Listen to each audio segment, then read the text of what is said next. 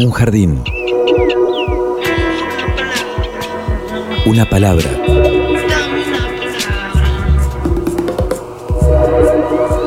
Un sitio donde poder crecer en la tierra. Donde nos alcance el sol. Y donde podamos reír. Una canción que hable de nosotros, de los sueños, de las raíces. Un pasadizo por donde caminar entre las flores. Una tarde. Mi realidad es una realidad donde lo fantástico y lo real se ejecuta cotidianamente. Miles de seres vivos con las formas de hoy caminando y flotando en este sitio tan diverso que le dedicamos la existencia para descubrirlo. Debió conservar y cuidar con amor este jardín de gente. Jardín de Gente, el programa de la Facultad de Ciencias de la Educación de la Universidad Nacional de Entre Ríos. Jardín de Gente, comunicación para vivir. el dolor en el jardín de gente acuerdo en tu alma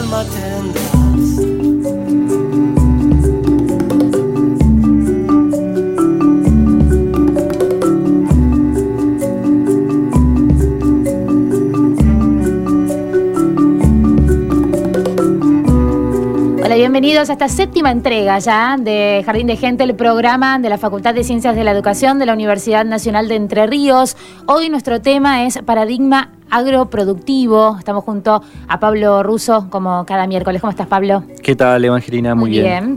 Lindo tema para desarrollar, para reflexionar ante todas las cosas. Un tema de agenda, un tema importante que tiene muchísimo que ver con nuestra provincia. Y si hablamos de cuidar nuestro jardín de gente, eh, qué mejor manera de cuidarnos eh, si no es a través de nuestra propia alimentación y cómo producimos. Por eso eh, un invitado que de esto sabe y muchísimo nos acompaña. Así es, Daniel Berseniasi, bioquímico de la Universidad Nacional del Litoral, pero sobre todo referente del Foro Ecologista, eh, integrante con el foro de NACE, la Red Nacional de Acción Ecologista, y también un referente de la Asamblea Basta es Basta, que convoca cada martes desde hace 98 semanas a la ronda eh, alrededor de la Casa Gris en la ciudad de Paraná. Buenas tardes, Daniel. Gracias por venir. ¿Qué tal? Buenas tardes y un gusto estar acá. Un hombre que eh, incansablemente eh, propone estos temas, eh, las reflexiones. ¿Ya hace cuántos años, Daniel, involucrado en esto que no sé si vos lo considerarás una lucha? Y es una preocupación que uno quisiera compartir con la inmensa mayoría de la sociedad. Mientras no se consigue esa ese acompañamiento, más que acompañamiento, ese, acompañarnos entre todos en esto de entender qué es lo que nos pasa cuando comemos, cuando respiramos, cuando tomamos agua, cuando nos, cuando nos bañamos. Eh, mientras no ocurra ese desbalance que todavía permite que pasen cosas terribles, mucho más terribles de lo que se presentan habitualmente, eh, seguimos a veces llamándolo lucha, yo prefiero hablar de una preocupación movilizadora. Por eso vamos a hablar entonces de esta preocupación por un medio ambiente sano, por una alimentación producida sin venenos que lleva años en nuestro país, especialmente en Entre Ríos. ¿Y por qué esto? ¿Qué es lo que se le critica al sistema de producción dominante? ¿Cuáles son las alternativas propuestas? En distintas voces hoy vamos a intentar construir respuestas a esto. Así es, Evangelina, y podemos empezar por eh, intentar respondernos qué es basta es basta, ¿Y por qué esta ronda de los martes en la Casa Gris? Bueno, basta es basta es porque eh, hacía mucho tiempo que veníamos, mucho tiempo, estoy diciendo de hace más de 10 años atrás, reclamando un intento de cambio, de, modificar la forma de producir con venenos que tiene la agricultura actual, básicamente la principal y, en cantidad de hectáreas tratadas, por los efectos en la salud.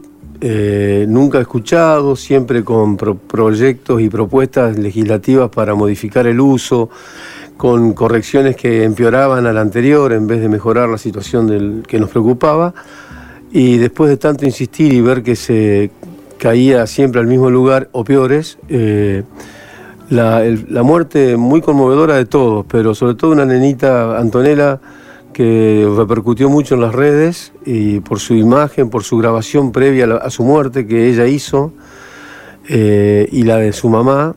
Eh, decidimos, bueno, encontrar la forma de dejar de, reaccionar a cada desgracia y sumar todas las que están y las que vendrán en un mismo manojo de, entendimientos para provocar una presencia que no invisibilice nunca más esto. Esa ronda de los martes y ese movimiento provincial del Bastes Basta por un Entre Ríos sin agrotóxicos va a estar y va a permanecer hasta que Entre Ríos produzca sin agrotóxico. Nos llevará un año, dos semanas o diez años, no lo sabemos. No, es obra nuestra además. Nosotros contribuimos con lo que hacemos, pero se van a sumar cada vez más actores, lamentamos, pero bueno, bienvenido sea mientras sirva, que ya se están agregando como asomándose y queriendo sacarle provecho eh, algunas empresas transnacionales que fueron las promotoras de este modelo que nos ha envenenado y, enfermado y matado a tantos y a tantas y que ahora a la vista de lo que ya es irreversible en la opinión de la sociedad del mundo empiezan a ser los anunciadores de que viene una nueva modalidad de producción.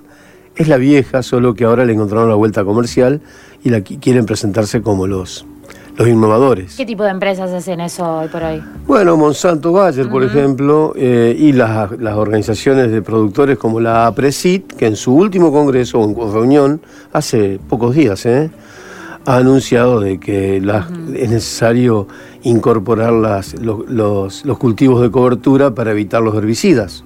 Nada más y nada menos que la APRESIT. Reconociendo de que al hacer cultivos de cobertura se evita el uso de herbicidas y con eso, eh, que lo venimos diciendo hace tanto tiempo y somos maltratados, amenazados por haberlo dicho y ahora lo dicen los mismos que le dan letras a quienes nos amenazan. Otras formas de producir, otros modos productivos, Pablo, y en este sentido eh, empezamos a repasar voces de estas experiencias. Así es, eh, por ejemplo, acá cerquita, 20 kilómetros de Paraná, ahí besado por el, por el arroyo Las Conchas, está el emprendimiento La Porota con Tincho Martínez y un poco más lejos Miñoca, que lleva adelante Germán Rearte con, con otra gente. Vamos a escucharlos. Soy Tincho Martínez de la granja agroecológica La Porota. Jardín de Gente. Es un emprendimiento que estamos llevando a cabo con mi señora Rita y algunas compañeras y compañeros eh, en La Picada, a 25 kilómetros de Paraná. Y dado, dada nuestra inexperiencia en el tema, hace poco tiempo después de nuestra jubilación que arrancamos con esto, eh, no nos hemos propuesto convertirnos eh, nosotros mismos en productores, sino que lo que hicimos fue poner el espacio a disposición posición de proyectos agroecológicos, buscando sí que esos proyectos, por más autónomos que sean, armonicen entre sí, colaboren entre sí, para que de esa manera se logren los efectos sinérgicos que son requeridos para un buen funcionamiento de una granja. ¿no? Caso típico son los excrementos de los animales, que es el abono natural e inmejorable para la huerta, para la chacra, etc. En este momento en la Porota hay varios proyectos en funcionamiento. El más estabilizado de todos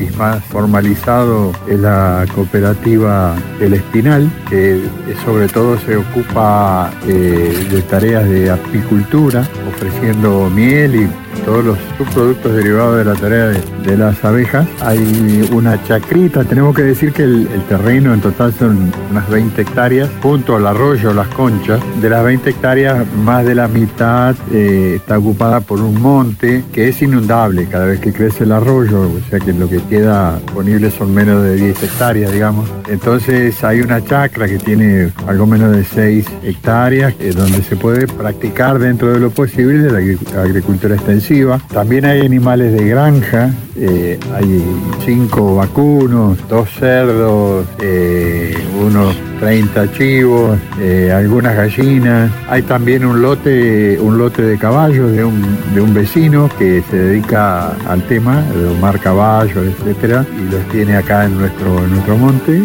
Y también está eh, la huerta, que la huerta intenta ser un motivo de, de convocatoria a todos los interesados en arrancar con esto de producir sus propios alimentos sanamente y por eso es que periódicamente abrimos esta convocatoria para que se sumen al- a, a este grupo con objetivos principales de aprender y de, y de trabajar para producir verduras para el autoconsumo. En algunos momentos se generan excedentes que son, son comercializados. El lugar da para, para, para experimentar, para aprender, para producir, por supuesto también.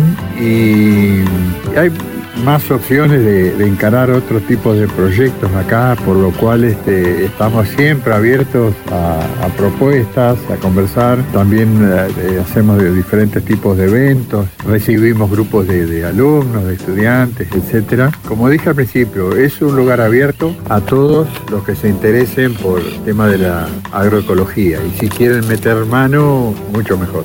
El programa de la Facultad de Ciencias de la Educación. Les saluda Germán Rearte de Tabosi. Soy parte de Miñoca junto con Nicolás y Amelia. Nosotros producimos granos y después molemos y hacemos harinas. Todos los granos que producimos lo hacemos de forma agroecológica, sin la aplicación obviamente de ninguno de los llamados agroquímicos y por lo tanto nuestras harinas tienen la expresión de las plantas tal como son y no condicionadas y impactadas ¿no? por, los, por estos químicos están transformando ¿no? la alimentación, haciendo que hoy en día inclusive no comamos alimentos, sino que comamos sustancias procesadas de poco valor nutritivo y mucho valor económico. Así que agradecer la iniciativa de, de tratar de estos temas, de invitarnos a, a sumar la voz y invitar a la comunidad a evaluar el consumo, tratar de, de entender que la naturaleza tiene una expresión, tiene una, una forma de ser que la hemos estado perdiendo a lo largo de los años, transformando los campos en industrias, pero que las herramientas para revertir eso están y que la decisión de que eso ocurra y que pasemos a consumir alimentos más sanos y a producir de forma más sana también está a nuestro alcance. Estás escuchando Jardín de Gente, el programa de la Facultad de Ciencias de la Educación. Otros modos productivos. Escuchábamos a través de Tincho Martínez de La Porota y de Germán Rearte de Miñoca. eh, dos experiencias de las tantas, ¿no? Daniel, vos nos dirás, en la provincia de Entre Ríos, ¿existen muchas experiencias de este tipo? Eh, no justamente la- en, en la misma modalidad. Cada una, inclusive una con otra, son Son diferentes. distintas. Pero hay más de 15.000 hectáreas eh, sistematizadas con agroecología en la provincia, lo que constituye una seria amenaza para quienes quisieran que esto no ocurriese.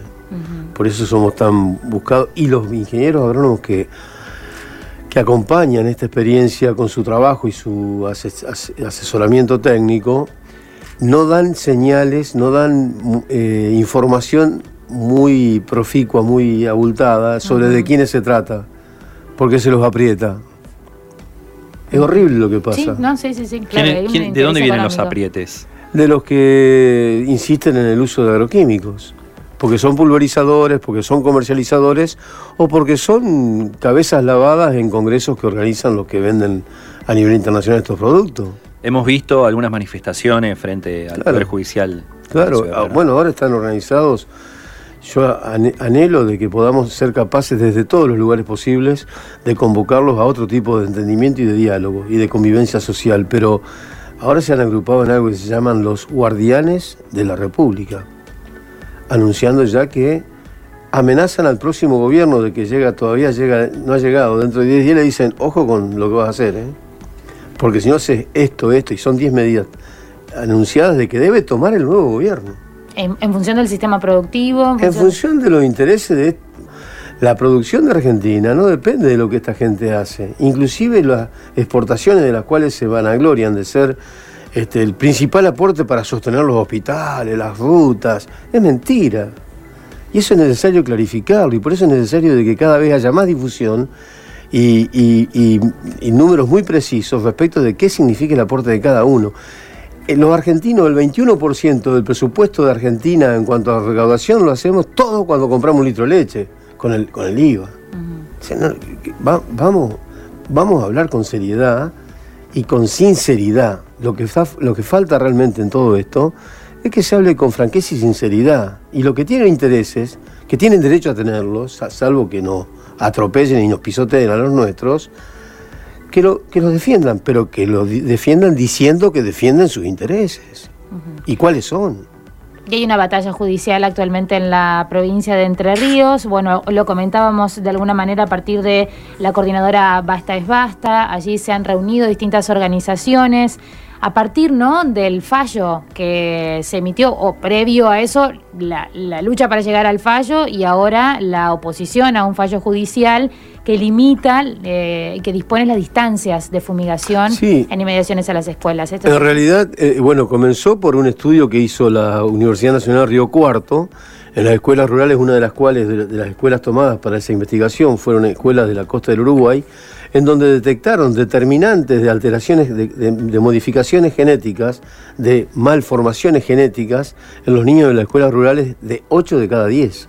8 de cada 10 niños en nuestras escuelas rurales con proximidad de fumigaciones tenían ah, potenciales cambios genéticos que van a transmitirse a ellos mismos por enfermedades degenerativas durante su propia vida o a su descendencia. ¿eh? en sus, en sus este, óvulos primarios, los primigenios que se están formando y que van a dar como resultado de cuando nazcan los niños, de los niños que hoy están siendo niños, nacerán con problemas. Eh, porque esa es la gravedad del momento que vivimos históricamente en cuanto a esto de dejarnos invadir, porque no lo sabemos, de moléculas químicas que hacen estos estragos, estragos. ¿eh? Entonces cuando estas cosas pasan, eh, se, se, hizo una investigación que determinó ese 8 de cada 10 y ante lo que habíamos, veníamos bregando, decidimos proponer un amparo judicial para que se protejan, para empezar, las escuelas rurales. Y eran ocho, eh, solicitamos mil metros de fumigaciones terrestres, no antojadizas, sino que surgen de ese estudio que hizo la Universidad de Río Cuarto, y tres mil metros para aéreas. Eh, ese fue un primera presentación que la ganamos, el gobierno provincial apeló, ganamos la apelación, sacó un decreto, le metimos un, un decreto que contradecía ese fallo, metimos otro amparo, ganamos el amparo, apelaron, ganamos la apelación y volvieron con una, otro decreto, ahí metimos quinto fallo judicial ganado y el sexto modifican la operatoria, la modalidad de, funcionamiento de la justicia y nos sale un, tribunal, una sala del superior eh, fallando en contra sin ninguna fundamentación científica, sin ninguna. De eso nos habla la abogada Verónica Fischbach que intervino en esta batalla judicial eh, junto a la Asociación Gremial del Magisterio de Entre Ríos. Soy Verónica Fisbach, abogada de la Asociación Gremial del Magisterio de Entre Ríos, AGMER, que es el gremio que nuclea y representa a todos los docentes de la provincia. Jardín de Gente. Conjuntamente con el Foro Ecologista de Paraná y organizaciones ambientales, hemos interpuesto en el mes de agosto de este año en curso una demanda de amparo ambiental contra el decreto 2239 del gobernador de la provincia de Entre Ríos que pretendió regular las distancias mínimas que hay que tener en cuenta al momento de eh, realizar fumigaciones en campos que están lindantes a escuelas rurales. Este amparo se interpuso por cuanto es que consideramos que era contrario a las pautas establecidas en otro amparo similar que se interpuso el año pasado durante el mes de septiembre precisamente y donde se fijaron estándares mínimos de protección a los seres humanos que vivimos en la provincia pero particularmente con relación a los alumnos y trabajadores que se desempeñan en escuelas rurales. Para hacer un recordatorio rápido, en estos amparos, en el amparo del primero del año pasado, lo que se sostuvo por los jueces era que el gobierno de la provincia de Entre Ríos, en caso de que regulara estas distancias protectorias, tenía que tener en cuenta que las mismas debían salvaguardar o prevenir problemas de salud en el alumnado y en el personal que asiste a estas escuelas. that. Este fallo quedó firme por haber sido apelado y luego no haber sido concedido ante la Corte Suprema de Justicia de la Nación y por lo que esa sentencia se volvió una norma que se encuentra vigente. Ahora bien, el decreto 2239 reguló nuevamente, emitido en agosto de este año, reguló distancias que disminuyen las que en oportunidad de dictarse el primer fallo se establecieron como mínimos resguardatorios, que son mil metros en caso de fumigaciones terrestres y 3.000 metros en caso de fumigaciones aéreas. El actual decreto 2239 estableció distancias de 100 metros para las terrestres y 500 para las aéreas, por lo cual interpusimos este nuevo amparo que es hoy el propósito de esta conversación. Y este amparo en primera instancia tuvo recepción favorable, lo dictó al fallo el doctor Virgilio Galanti de la Cámara Civil de la Ciudad de Paraná, donde nos dio la razón y haciendo lugar a este, a este amparo por considerar que este decreto violaba las restricciones del fallo que estaba firme porque no garantizaba de ninguna manera la salud de los trabajadores y de los alumnos que concurren a estos establecimientos. En el recorrido de este amparo se llevaron a cabo numerosas pruebas de carácter científico, donde tanto el gobierno de la provincia como quienes iniciamos la acción llevamos allí informes técnicos, muchísimos informes técnicos científicos de la más alta consideración en nuestro país para estos profesionales, donde eh, sostuvimos por nuestra parte que estas distancias que establecía el nuevo decreto 2239 de agosto de este año no garantizaban la salud de las personas que estaban cercanas a estas fumigaciones. El programa de la Facultad de Ciencias de la Educación. Y así nos dio la razón el juez, porque el gobierno de la provincia de Entre Ríos no aportó ningún elemento probatorio que se pudiera considerar para poder establecer ese resguardo de la salud. Entonces, el gobernador puede regular, pero tiene que regular teniendo en cuenta estas pautas mínimas. Ahora bien, este fallo fue apelado por el gobierno de la provincia de Entre Ríos y luego el Superior Tribunal de Justicia en el mes de octubre dictó un fallo donde rechaza el amparo en la parte más importante. En realidad hace lugar parcialmente a la demanda, estableciendo que los límites de 100 metros debían contarse desde una barrera vegetal que se debía instalar a 150 metros conforme el primer fallo. De todos modos, consideramos que es violatorio de los derechos humanos fundamentales que pretendía tutelar el primer fallo, el segundo que obtuvimos y que no estamos analizando, y el tercero que también obtuvimos en, esta, en este último amparo. ¿Por qué? Porque logramos comprobar fehacientemente que las distancias que el gobierno de la provincia de Entre Ríos ha impuesto con este nuevo decreto no aseguran de ninguna manera la salud de las personas. Es más, las pruebas que llevó el gobierno de la provincia de Entre Ríos al expediente no conducen a corroborar que esas distancias nos cuidan la salud. Entonces, hemos planteado y actualmente está en trámite un recurso extraordinario federal ante la Corte Suprema de Justicia de la Nación para que se revea este fallo que ha salido del Superior Tribunal de Justicia y entendemos sin ningún sustento legal y sin ningún sustento en las pruebas que están arrimadas en el expediente. El fallo nuevo del Superior Tribunal de Justicia, que debo aclarar, deja vigente el decreto 2239 con estas salvedades desde, desde donde deben contarse las distancias terrestres, la verdad es que ha sido dictado sin el mínimo análisis de las pruebas aportadas por nosotros, por la parte actora, por el Foro Ecologista y ACMER, que son de suma relevancia, son contundentes, son sustentados científicamente, a contrario de lo que hizo el gobierno de la provincia de Entre Ríos, por lo cual hemos fundamentado este fallo ante la Corte Suprema de Justicia de la Nación en la arbitrariedad manifiesta que significa no analizar esta prueba porque la ignora olímpicamente, no la analiza, y en establecer parámetros de subjetividad porque el voto del fallo lo que hace es decir que simplemente le parece que estarían resguardados estos derechos de las personas a la salud y a la vida ni más ni menos. Porque cuando estamos hablando de distancias de protección en cuanto a las fumigaciones, teniendo en consideración que las fumigaciones conllevan productos nocivos para la salud, estamos hablando de vida humana. Estamos hablando de personas que enferman de enfermedades de las que posteriormente mueren en su gran mayoría o viven afectados durante el resto de sus vidas. Son gravísimas y tienen consecuencias que han sido altamente comprobadas en el recorrido de este expediente. Esa es la situación actual. Debemos esperar que la Corte se pronuncie. En realidad el Superior Tribunal primero debe pronunciarse sobre la apertura de esta vía y luego elevarla a la Corte Suprema para que sea analizada por allí, por los miembros de la Corte en Ciudad Autónoma de Buenos Aires, por supuesto. En cuanto a los tiempos que se lleva este trámite, bueno, lamentablemente no son los que querríamos, pero son unos tiempos un poco alongados. No tenemos cantidad de días ni de meses, pero habitualmente la Corte no se tarda menos de unos cuantos meses para resolverla. Esperamos que entiendan la situación de la provincia de Entre Ríos, la gravísima situación de la provincia de Entre Ríos y que le den celeridad a la respuesta y por supuesto hagan lugar a la demanda que oportunamente planteamos.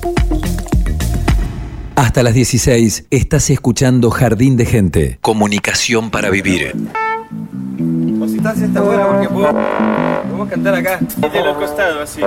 Ustedes van a salir ahí así. Mañana Me Chanto es una banda de Barcelona cuyos integrantes provienen de diferentes partes del mundo. Hay de Chile, de Argentina, de Suiza y Francia.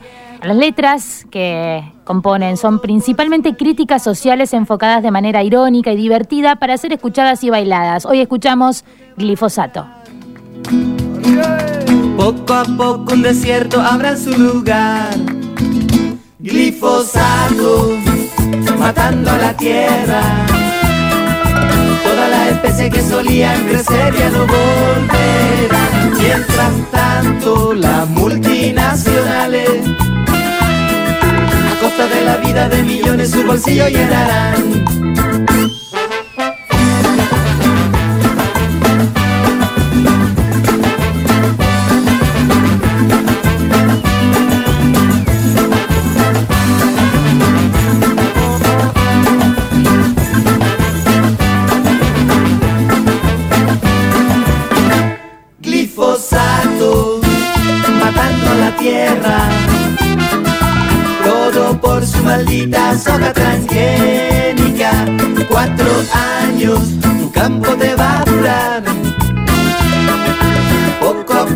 Desierto habrá en su lugar. Glifosato, matando a la tierra. Todas las especies que solían crecer ya no volverán. Mientras tanto, las multinacionales, a costa de la vida de millones, su bolsillo llenarán.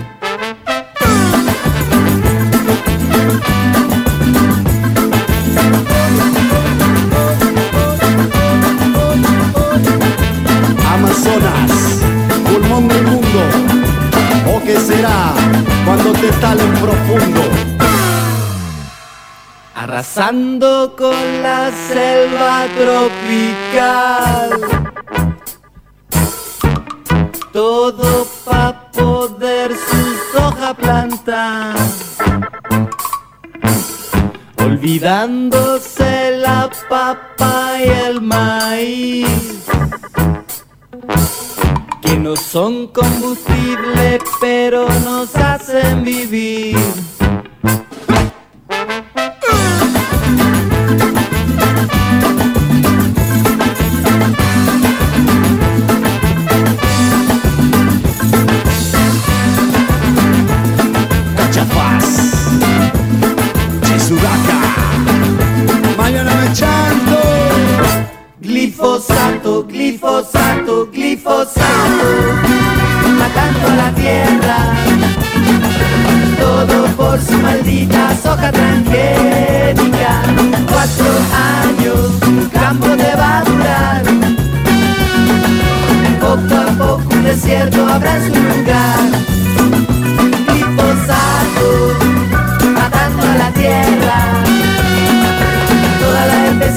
Que solían crecer ya no volverán.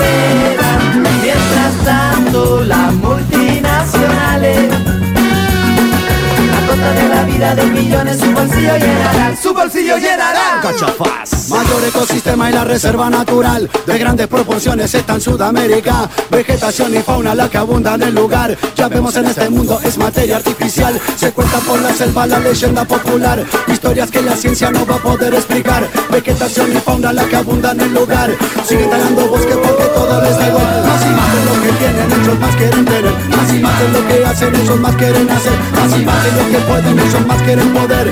Por ser un ser humano la cabeza va a perder. Lo que digo, lo que veo, veo más de lo que quiero. Mientras cae el aguacero, como no serte sincero. Ametrazo con palabras te dejamos bajo cero. No somos corderos, tenemos temple de acero.